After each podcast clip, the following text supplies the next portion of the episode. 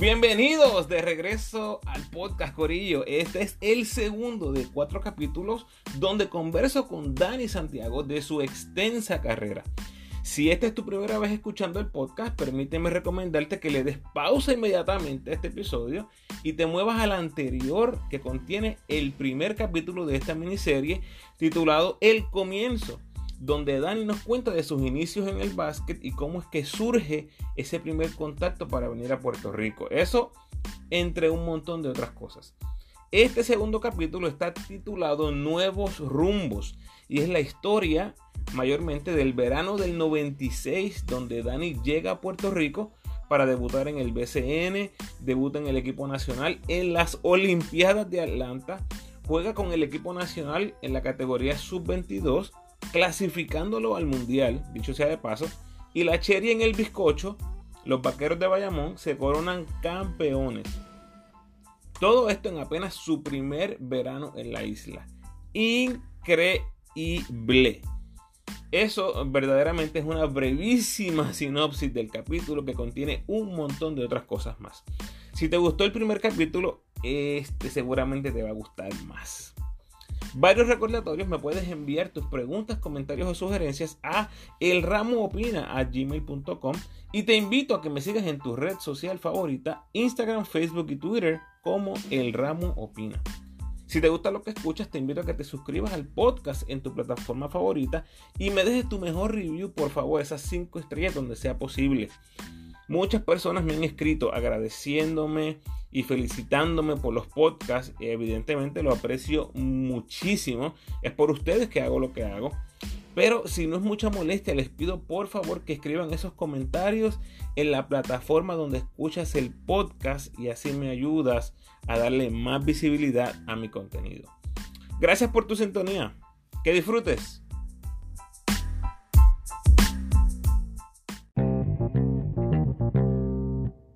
Debutas con los vaqueros con 19 añitos. Eh, igual tienes un rol pequeño en un equipo que es campeón y que, dicho sea de paso, gana el campeonato otra vez. Pero antes de ganar el campeonato, eh, debutas en la selección con 20 añitos recién cumplidos en las Olimpiadas de Atlanta.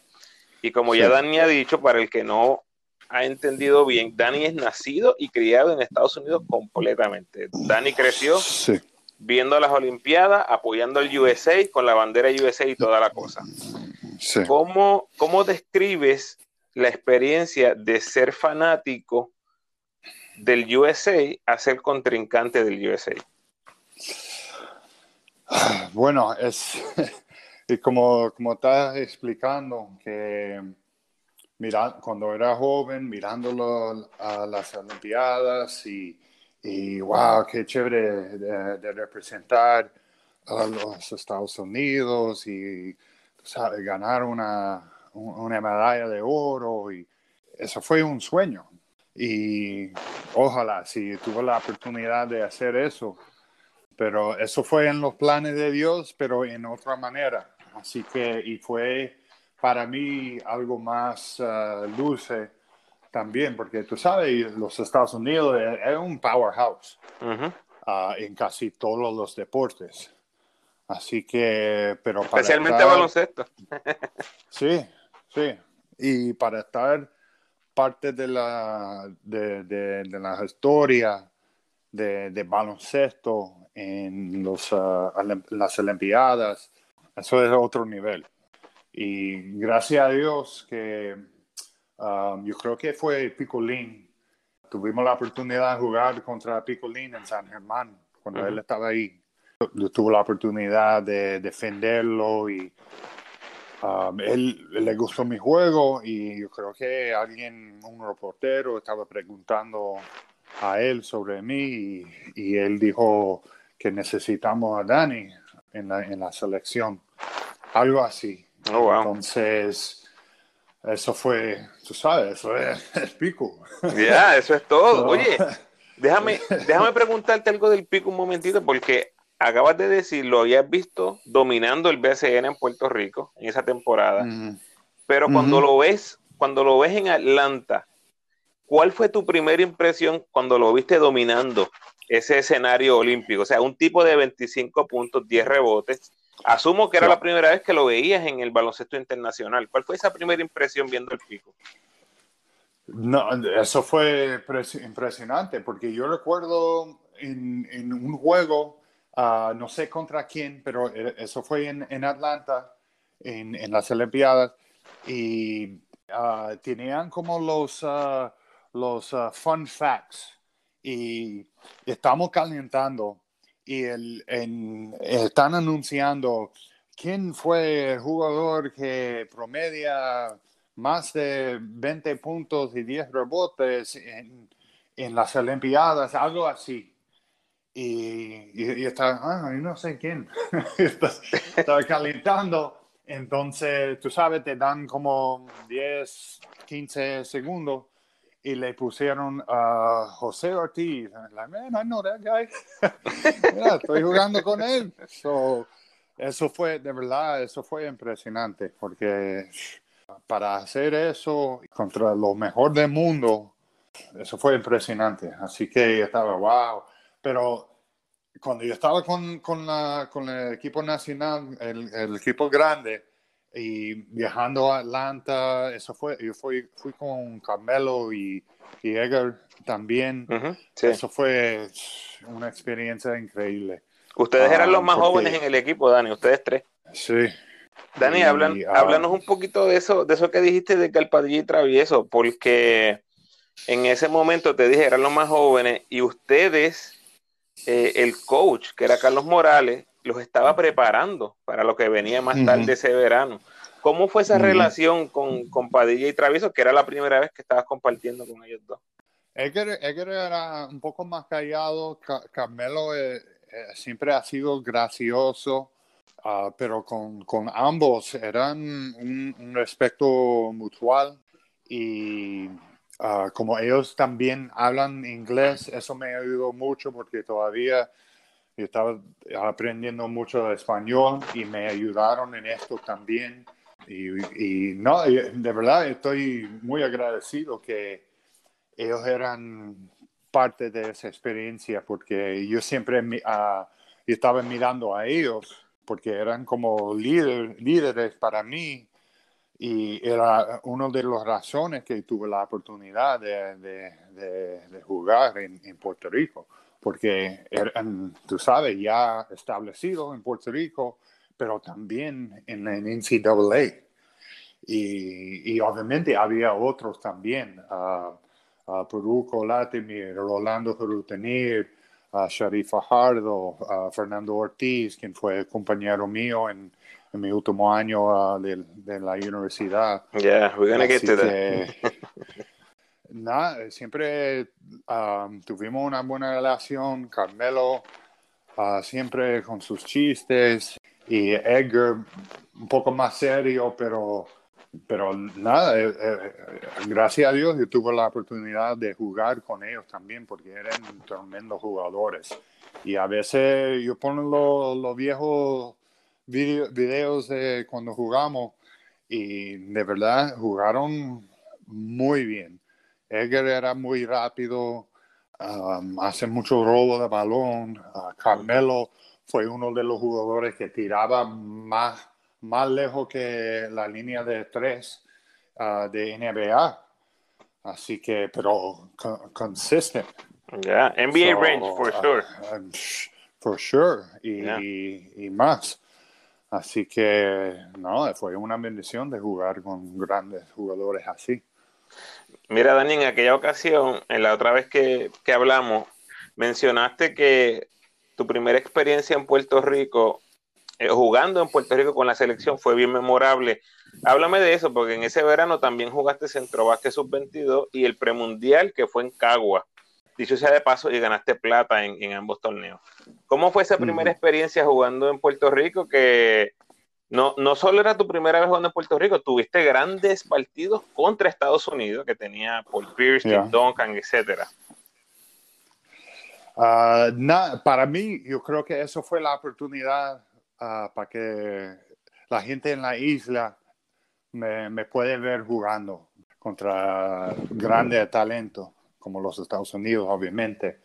Y como no tenemos muchos hombres grandes yo me sentía que las esperanzas del, pueblo, digamos, para, para, un hombre grande que sea puertorriqueño, para que, que, sea alguien que puede luchar contra los equipos más grandes, porque obviamente eso siempre ha sido un factor para Puerto Rico, el, altura, el tamaño. Así que para ah, complementar los jugadores chiquitos y tener alguien en la pintura, yo sentía esa presión, pero ah, también eso fue algo que yo quería enseñar a la gente que puedo ah, tomar ese paso, digamos. Y en Caguas fue, fue un, como un perfect storm para mí, porque eran buenos equipos, Argentina, ah, obviamente los Estados Unidos, que estaban ahí. Ah, no, gracias a Dios, tuvo un buen torneo y, y, el juego contra los Estados Unidos ha sido un, clásico. Ah, Mira, Dani, este, ese verano del 96 eh, termina Bayamón quedando campeón. Eh, Dani, ¿estabas en ese séptimo juego en Fajardo? Como, como que no te recuerdo en, en, ese partido. No, no. Lo que pasó fue, y yo estaba hablando con ah, algunos compañeros míos, en este año la liga paró como dos veces por las competiciones internacionales para, para, para, la selección también, obviamente las Olimpiadas. Y yo creo que la temporada terminó bien tarde, como en septiembre, algo así. Okay ya me están llamando a la Universidad de Nuevo México para regresar y empezar la escuela. Okay, so, yo, yo, estaba hasta los semifinales contra Guaynabo y yo recuerdo que Pete Freeman estaba en ese equipo y tuvo un, un, un, un, juego muy bueno contra, contra Guaynabo, pero era triste porque tuvo que regresar porque ya estaba pensando en la escuela mía. So, no tuvo la oportunidad de, de ayudar al equipo um, y aprovechar todo el trabajo, trabajo que hemos hecho. Y estaba parte de ese, ese, ese campeonato, pero en realidad eso fue, fue así, no pudo estar en, en los últimos, uh, en el último serie. ¿Y te dieron la sortija? Uh, no. What? Eh, no, de verdad, yo no, yo no recuerdo eso. Me dijeron, ¿Cómo es posible? Me, dijeron, me, dijeron, que ganamos, pero eso ya tú sabes. Oh my. I, I, don't, I don't, I don't have it. I don't have it, pero. We need to do something about that. Bueno, anyway. Um, so, regresas a Nuevo México para la temporada junior, pero en ese momento eras un atleta profesional, ¿verdad? Quote unquote professional, eras un olímpico, eh, tus compañeros seguramente te vieron jugando en las Olimpiadas. ¿Cómo te reciben en Nuevo México en ese Fall of 96? Bueno, yo creo que eso fue muy interesante porque nos jugué mucho. algunos, algunos, algunos juegos sí, y cuando yo estaba en la cancha, la, la gente estaba gritando a mi nombre ah, para que yo pueda entrar, pero tenemos que estar ganando por 20 puntos y falta un minuto para, para ponerme a jugar. Um, o, o, si el, el, hombre grande que era Kenny Thomas, que tuvo muchos años en, uh, en la NBA, si él tenía problemas de falta, bueno, entonces me van a poner a jugar. So, era un poco frustrante el primer año, pero después toda la experiencia que gané en, jugando con el equipo nacional y chacho, las, las Olimpiadas, um, y estaba con mucha, sabes, muchas ganas de, de jugar y pensar con mis compañeros y, y, estar parte, uh, de, de hacer mi parte como jugador y ayudar al equipo pero yo, yo, no, yo, no, estaba en los planes del coach. El coach tenía como siete, ocho jugadores que le gusta jugar. Eso fue su rotación. Así que yo recuerdo, después de los juegos, mi estómago tú sabes, bien, bien apretado porque yo estaba tan ansiosa para jugar y con mucha alusión de ah, quizás me, van a, poner a jugar, quizás. Ah, y nunca pasó. Pues llego a la casa con, mi estómago bien, bien ah, ansioso. Así que eso fue duro, eso fue duro. Pero gracias a Dios había algunas oportunidades de empezar y porque Kenny Thomas tuvo una lesión y llegó el momento que estaba pensando para, para en contra de Texas Tech, yo creo. Y eso fue, tú sabes, un, un, juego muy importante. Y un reportero estaba preguntando a mí que si yo quiero uh, transfer, hacer un transfer a otra escuela. Y yo respondí, respondió como, quizás, you know, I said, maybe, maybe not. Y el coach escuchó mi, mis comentarios y estaba bien molesto conmigo. Ah, ¿qué tipo de dedicación tienes a para tu equipo y esto, lo otro. Y en, en, yo estaba pensando que el, equipo, estoy seguro que el equipo va, va, a estar de acuerdo conmigo, porque oh, lo que estás haciendo no, no es justo. Ah, porque siempre mis compañeros me dicen, mira, yo no sé por qué él no te pone a, a, jugar, ah, especialmente cuando Kenny está cansado o lo que sea, o, tú sabes, porque yo estaba haciendo el trabajo en la práctica y estaba en el top 3 con los mejores, con Kenny Thomas y uh, Charles Smith, y en, en, mucho, en muchas, muchas categorías. Así que fue muy frustrante porque tú sabes, estás pensando, pues, you know, look, look at the stats, mira las estadísticas. Yeah, yeah. So, y, y, y lo, lo, ponen. And I'm like, chacho, yo estoy en el top 3. Y yo, ¿Y qué decía él? Es que de verdad no sé, no sé. Yo no estaba en sus planes. Ah, yo creo que no sabían todo la mejor uh, desarrollo que yo he hecho en jugando con el equipo nacional. Puede ser que estaban molestos que me fui mm. sin su permiso. A jugar en Puerto Rico a jugar en, en, Puerto Rico porque oh, el coach era muy uh, él quiere tener control de todo y le gusta manipular las cosas y anyway pero eso es eso es otra historia. So de verdad era era una cosa que tuvo que activar mi fe y poner las cosas en las manos de Dios porque eran cosas que yo no puedo explicar. Así que el primer año, el sophomore year, jugamos en el NCAA porque el equipo de nosotros llegamos el, en el top 12 uh, en la nación. Así que éramos un equipo bueno y fuerte. Um, perdimos el año, mi sophomore year, en la segunda ronda de la NCAA contra Iverson y Georgetown. Okay. El año siguiente perdimos contra Kent State, que tenía un equipo muy bueno en la segunda ronda. Ah, y también ganamos en el, el WAC, el, conferencia de nosotros, contra Utah, que tenía Keith Van Horn, Andre Miller, Michael Dolia, que tú sabes, un equipazo, con el, el, late uh, Rick Majerus.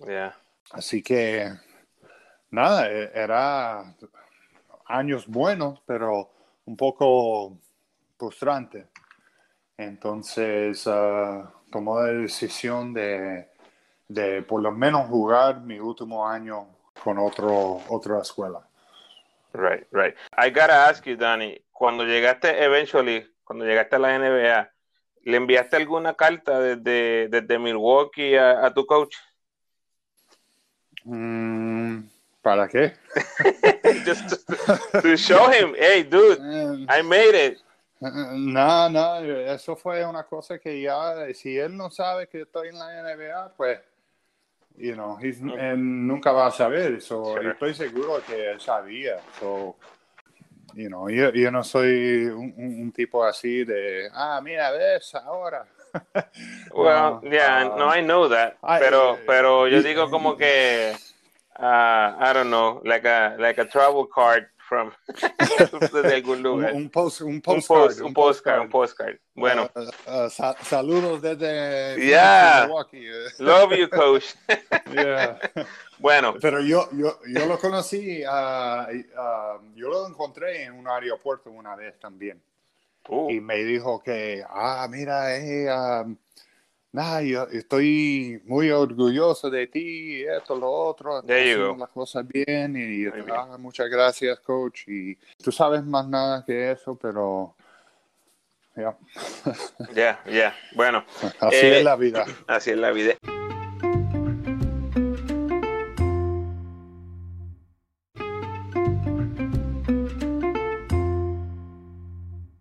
En el 97, Dani, volviste con los vaqueros otra vez limitada participación. Vuelves al equipo nacional adulto, juegas centro básquet, juegas premundial. Lo más importante del 97 es que eras el centro titular del equipo sub-22, que ganó plata en el mundial de la categoría. Llegamos invictos al juego por el oro. Australia nos dominó en ese partido. Y de ese mundial sub-22 es que hablamos eh, casi exactamente hace tres años, cuando trabajamos la serie que titulamos La Plata Olvidada, celebrando el 20 aniversario en ese momento. Así que esa serie contiene dos entrevistas con jugadores y dirigentes. Está disponible en YouTube, en el canal de los colegas del deporte. Así que vamos a darle fast forward a ese torneo porque ya ese torneo lo hablamos, Dani. Eh, ya hablaste que decidiste irte de Nuevo México. Eh, Vas a la Naya, ahí es donde juegas con Fernando Ortiz. Destruyes ese torneo. Eh, creo que eres jugador del año. Este, hicieron grandes cosas tú y Fernando en esa oportunidad. Háblanos un poquito de cómo fue esa experiencia en Pensilvania. Ah, bueno, diferente, muy diferente. Cuando decide a, decir adiós a la, Universidad de Nuevo México, eso, fue, eso no fue fácil. Tuve que ir con mis padres y el coach obviamente está, estaba bien, bien molesto bien molesto, pero así es. Ah, entonces, uh, nada. Pero, pero ¿por qué, Dani? Si él te estaba jugando six, seven minutes, como que yo, ¿por qué va a estar molesto? No, no sé, tú sabes, como, como yo estaba diciendo antes, él quiere tener control.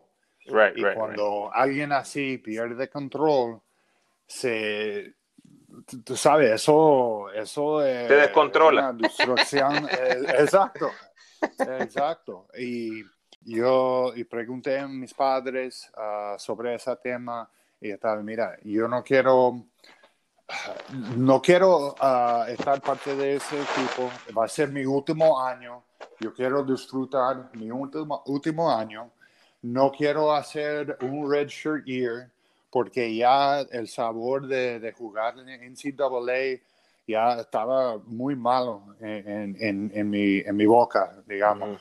Ah, porque, tú sabes, era, era un sueño mío ir a la universidad y, y, hacer muchas cosas buenas y esto, lo otro, y mejorar mi juego, aprender. Y, pero no fue así. So, nada, yo le dije al coach que voy a hacer transferencia y, y explotó y, y dijo que eh, dijo un montón de cosas y cuando eso pasó, okay, yo, yo, yo sé cómo, cómo, él es ahora, así que yo creo que yo tomé una buena decisión para mi carrera. Y entonces tuve que hacer el recruiting process de, de nuevo, llamando universidades y viceversa. So, uh, Fernando, que eso te iba a preguntar, ¿cuál fue el rol de, el rol de Fernando en todo esto? Como era compañero, ah, compañero mío en, la selección, ah, me dijo que, mira, voy a, voy a llamar a, Tony Morocco, y que era asistente ah, del equipo. Y Tony empezó a llamarme y estaba en Puerto Rico y él me dijo, mira, voy a viajar a, a Puerto Rico. Él, él conoce mucha gente en Puerto Rico también, tiene contactos, así que obviamente estoy seguro que conocía a Fernando en esa manera también. Pero nada, me dijo que voy a Puerto Rico para hablar de la escuela, la situación. Nos invitaron a comer. Ah, yo recuerdo que Annette estaba conmigo, mi, mi esposa, y era mi novia en, ese tiempo, y nos invitaron a comer. Y tú sabes, era, era un fast talker, pero tú sabes, ah, muy italiano, bien buena gente. Y yo estaba en el, punto de, mira, yo quiero terminar mi carrera en una buena nota. Um, y él me dijo que, mira, seguramente vas a, vas a jugar muchos minutos en esa liga. Y yo estaba, ok, bueno, I'm sold. Y nada, y era, tú sabes, una universidad chiquita. Y yo estaba, bueno, es, es así, yo puedo aguantar y aprovechar esa oportunidad Ah, por lo menos yo conozco a, Fernando y nada, hicimos historia también en, en esa escuela. Llegamos al Elite Eight um, para el NAIA Tournament y gracias a Dios logró mucho, mucho, muchas cosas, jugador del año y primer uh, First Team All American. Después que terminas ahí eh, jugando con Fernando, que por cierto, Fernando era un jugador espectacular en esos años, juegas de nuevo en el BCN en el 98, juegas tu primer mundial con la selección adulta en ambos torneos, ¿verdad? En Atenas. En Grecia. en ambos torneos tienes limitada participación, pero lo que, lo que quería preguntarte, ya cubrimos básicamente tu inicio y toda eh, tu etapa colegial. ¿Cuál fue el cambio más significativo del Dani que empezó en el verano del 96, llegando a los Vaqueros con 19 años, y terminó el Mundial del 98 en Grecia? ¿Cuál fue el cambio más significativo de Dani en esos años? Eh, en carácter, en, actitud hacia el juego, mentalidad emocional. ¿Cuál fue el cambio más grande? Um, yo creo que fue la, confianza, porque yo estaba jugando con hombres y yo sabía lo que puedo hacer. Y cuando fui en mi sophomore year a jugar en Puerto Rico, eso fue ah, muy bueno para mí porque estaba, yo, no estaba jugando contra gente que mide 6, 6, y son uh, quote unquote hombres grandes. Um, yo estaba jugando contra hombres, 6, 9, 10, 7 pies, y, y, tú sabes, tipos que tenía experiencia. Um, Bayamón, eh, en nuestras prácticas eran, tú sabes, de alto nivel, porque Joe Wiley estaba, Pete Freeman, Jerome Mincy, Jerome um, estaba conmigo desde el primer día, uh, enseñándome muchas cosas dándome palos, mira, va a ser así, Big Dan, pam, y, y, enseñándome el juego. Y cuando yo estaba jugando con ellos y competiendo con ellos, yo estaba, mira, pero ellos son muy buenos también, no son bacalao. ellos han jugado muchas veces contra los Estados Unidos y están ahí, uh, equipos como Rusia, tú sabes, los equipos fuertes y, estaba ahí en, mezclado con ellos y, y, jugando contra uno de los mejores hombres grandes de todo tiempo, que sea quien es, Picolino Ortiz. Y, estaba, tú sabes, ahí con él, peleando con él. Así que desde ese momento yo sabía que puedo hacerlo y también eso fue un testimonio de todo el trabajo que yo he hecho para llegar a ese punto y todavía tuvo que aprender más, pero Puerto Rico me dio el, el platform para enseñar a todo el mundo que puedo hacerlo. Y eso me dio mucha confianza uh, en, uh, contigo, con, con mí, yo mismo, um, que puedo hacerlo. Y eso fue también un plan del Señor. Así que cuando ese plan del Señor eso, tú sabes, nadie te puede parar. gracias a Dios, uh, Él abrió muchas oportunidades para mí. Chacho, el primer año estoy jugando en las Olimpiadas. Ya. y hay mucha gente que pelean toda su, su vida para Oh, yeah. Y para mí eso fue un regalo muy grande a, jugar en Atlanta. Obviamente uh, Atenas fue, fue bien dulce también porque eso fue muchos años jugando con mis compañeros que tuvimos que ganar esa, esa posición, esa oportunidad de, jugar en, en Atenas y lograr lo que hemos logrado en, en Atenas fue impresionante. Y todavía hay gente que me para en la calle y, ah, Dani, eh, yo recuerdo cuando ganamos los Estados Unidos, Ujú. jugaste y esto, lo otro, y tú sabes, para estar parte de la historia, eso es, eso es el Señor. Nadie puede escribir lo que ha pasado en mi vida así, como, como una película. Eso es, It, it eso es el. Señor. It is. Así que eso fue um, bien importante para mí porque yo tenía la confianza.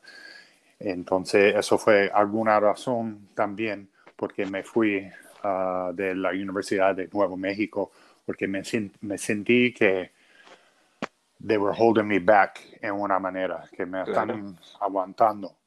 Um, and I, yo tuve que tomar una decisión y tomé la decisión y gracias a Dios tuvo una carrera muy larga, buena y aquí estamos.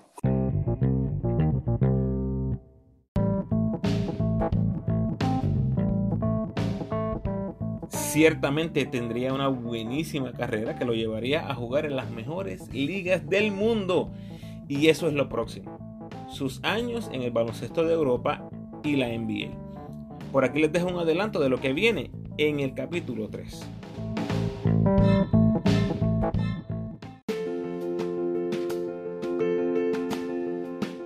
Los primeros cinco juegos en, en, en Varese ha sido difícil porque era diferente estilo, ah, faltas, ah, la gente se, se cae, se hacen flopping y pi- pi- pitan falta.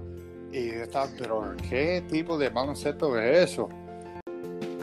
Tuvimos que jugar contra los ah, Spurs de San Antonio.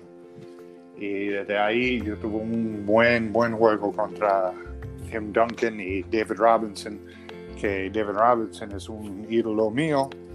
Um, y obviamente siempre, siempre me gustaban los Spurs y cómo juegan. Y Tim, Tim Duncan y yo hemos tenido muchos choques antes también.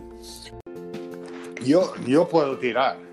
Y eso fue, tú sabes, como un regret mío que no, no desarrolló eh, el más mi tiro, El triple. porque el triple, ah, especialmente ah, jugando internacional con, con Puerto Rico,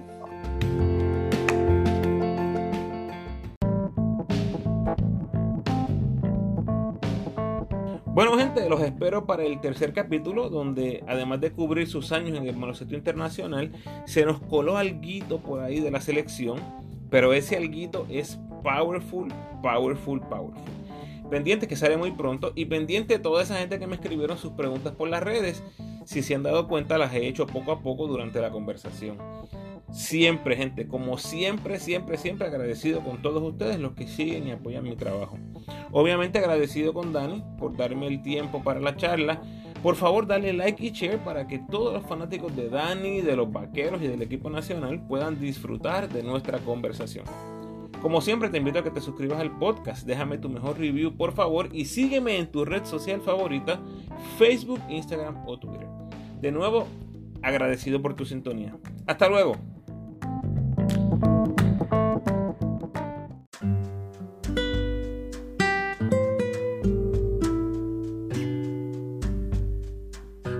El pensamiento de hoy. Sé puntual, genuino, respetuoso, agradecido y cortés. Esto abre más puertas que el dinero y el poder. Bendiciones.